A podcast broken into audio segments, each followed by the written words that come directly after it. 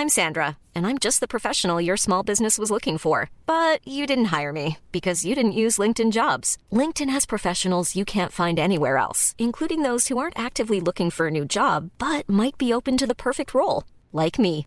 In a given month, over 70% of LinkedIn users don't visit other leading job sites. So if you're not looking on LinkedIn, you'll miss out on great candidates like Sandra. Start hiring professionals like a professional. Post your free job on linkedin.com/people today. Cuento. Tu dosis diaria de noticias. Hola, soy Pau Mendieta y aquí te va tu dosis diaria de noticias. ¿Te lo cuenta? Te lo cuento. Limoncito a la herida. Las protestas contra el racismo agarraron más fuerza este fin de semana después de que un policía blanco matara a tiros al afroamericano Rayshard Brooks en Atlanta. Empecemos por el principio. El viernes en la noche, la policía de Atlanta recibió un reporte sobre un hombre que estaba tapando la entrada de un restaurante Wendy's. Cuando los oficiales llegaron al lugar, le hicieron una prueba de alcoholemia a Reichard, quien no la pasó y trató de fugarse. La bronca, mientras corría, se dio la vuelta y le apuntó a un policía con una aparente pistola eléctrica que le había quitado a algún oficial. Como respuesta, uno de los uniformados abrió fuego y mató al hombre de 27 años. Todo empeoró. Si las cosas ya estaban tensas por el caso de George Floyd, esto reanimó las protestas contra el racismo. Así que después de que se viralizara el video de la muerte de Brooks, la gente salió a las calles de Atlanta.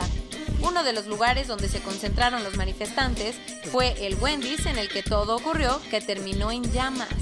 ¿Rodaron cabezas? La jefa de la policía de Atlanta, Erica Shields, renunció después de lo sucedido y la alcaldesa de Atlanta, Keisha Lance Bottoms, dijo que el uso letal de la fuerza no estaba justificado y despidió inmediatamente al policía involucrado. Y el enojo no se quedó en Atlanta. Durante el fin de semana, la gente en todo el mundo salió a protestar contra el racismo, el fascismo y el colonialismo. En Canadá, la gente salió a las calles de varias ciudades para denunciar el histórico racismo de la policía. Además, en Londres, Bruselas, Milán, París y otros lugares, los ciudadanos vandalizaron estatuas de personajes envueltos en escándalos de racismo. Enseñando lo que les conviene. Estados Unidos no incluyó en su acusación contra Julian Assange los videos expuestos por Wikileaks de sus soldados cometiendo crímenes de guerra en Irak. Breve recap.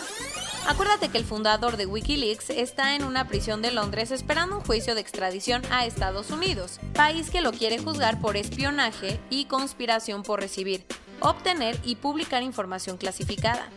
En medio de ese juicio, los fiscales estadounidenses han presentado un montón de evidencia para que los jueces ingleses acepten que Assange sea juzgado por Washington, lo que se les olvidó incluir uno de los videos más impactantes que Wikileaks ha filtrado y que fue grabado en 2007 desde un helicóptero militar. El archivo se llama Asesinato Colateral y en él se ve que el ejército estadounidense mata a 11 personas en Irak que no representaban ninguna amenaza para los soldados. Para muchos, ese video reveló los crímenes de guerra que las fuerzas estadounidenses han cometido en la invasión a Irak.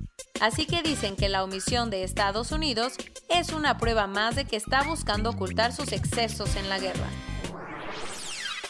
Ayer mandaron a Estados Unidos a El Inge, uno de los hombres más cercanos al Chapo. ¿A quién?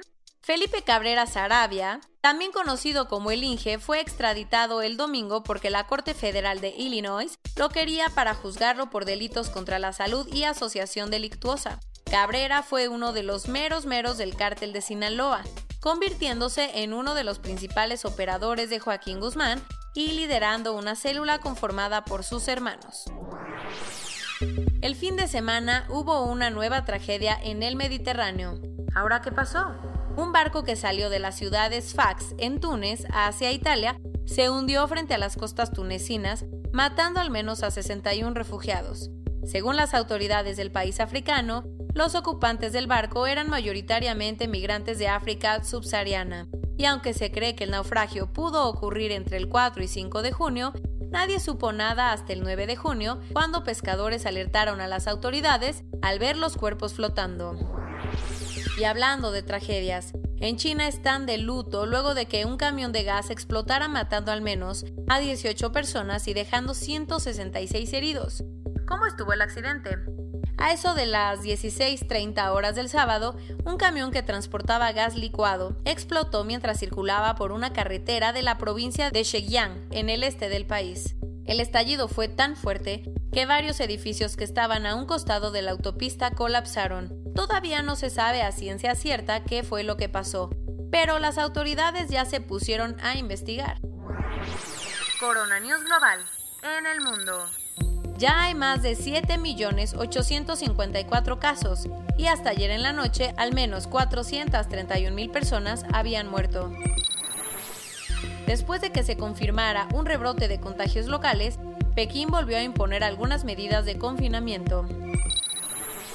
Brasil pasó al Reino Unido como el segundo país con más muertes por COVID-19. Hasta ayer en la tarde había más de 42.000.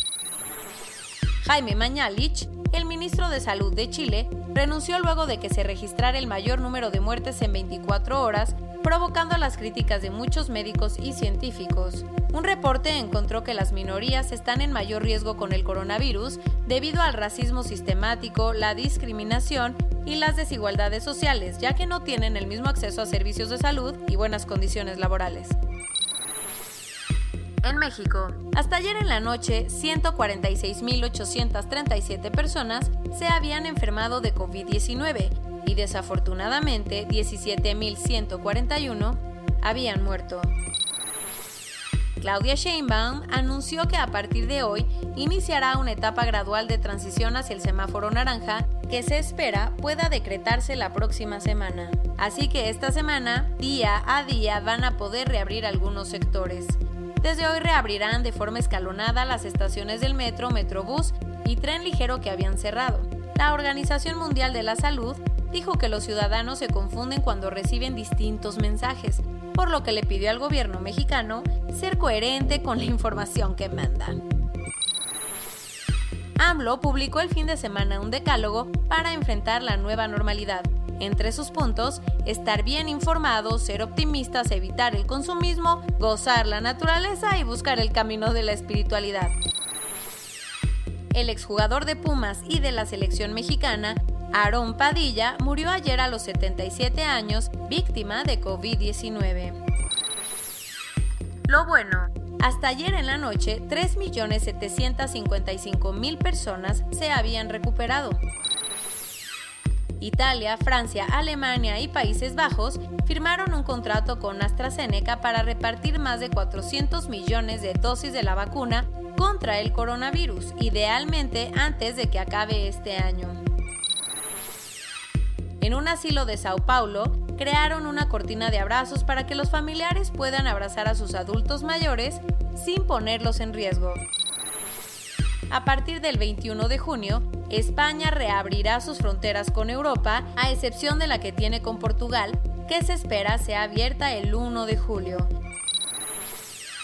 Y esto es todo por hoy. Nos vemos mañana con tu nueva dosis de noticias. Pau Mendieta se despide.